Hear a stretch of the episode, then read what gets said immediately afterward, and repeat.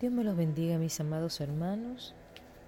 Itz Hernández con ustedes, Visión de Águila Internacional.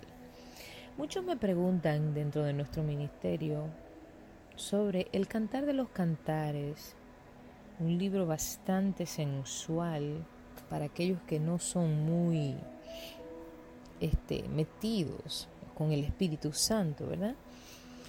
Y acá hagamos una pequeña reseña de lo que representa el cantar de los cantares. En realidad el cantar de los cantares fue escrito por el rey Salomón, hijo de David. Salomón escribió este libro aproximadamente en el año 1020 antes de Jesucristo.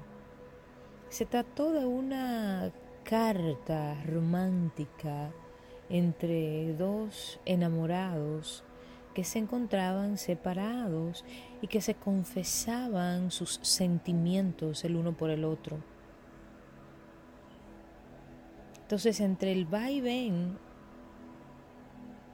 de las constantes idas y venidas de estos dos enamorados, eh, mientras se reunían y se volvían a separar, después de diversas y distintas pruebas, en las cuales salían muchas, muchas veces victoriosos y en otras no tanto, se confesaban un amor eterno, un amor sin condiciones, Si lo vemos a la luz del Espíritu de Dios, sin creernos eh, muy espiritualistas, porque en realidad, amados, todo es espiritual, es imprescindible que veamos esto a los ojos del Cristo de la Gloria. Esa es la manera en la que la iglesia debe ver a Jesucristo como la esposa amante que espera a su amado, el esposo perfecto y la novia no tan perfecta, que es la iglesia, la desposada que pasa por muchas dudas, dolores, pruebas, sufrimientos, dudas. Un esposo maravilloso, un esposo que es un rey lleno de sabiduría y de perfección. Y una esposa sulamita egipcia, una princesa. ¿Cómo lo era esta mujer a la que Salomón le escribía?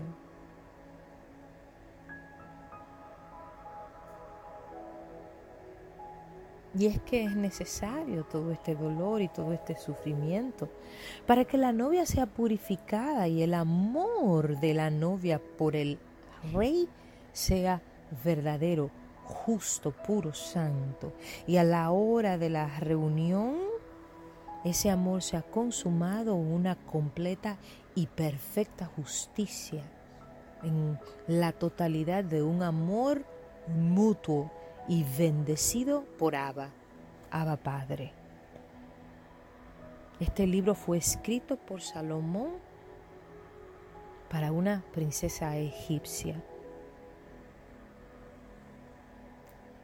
Esperamos, amados, que con esto hayamos aclarado un poquito aquellas dudas que teníamos sobre Salomón y la reina de Saba. Dios me los bendiga, sea la paz.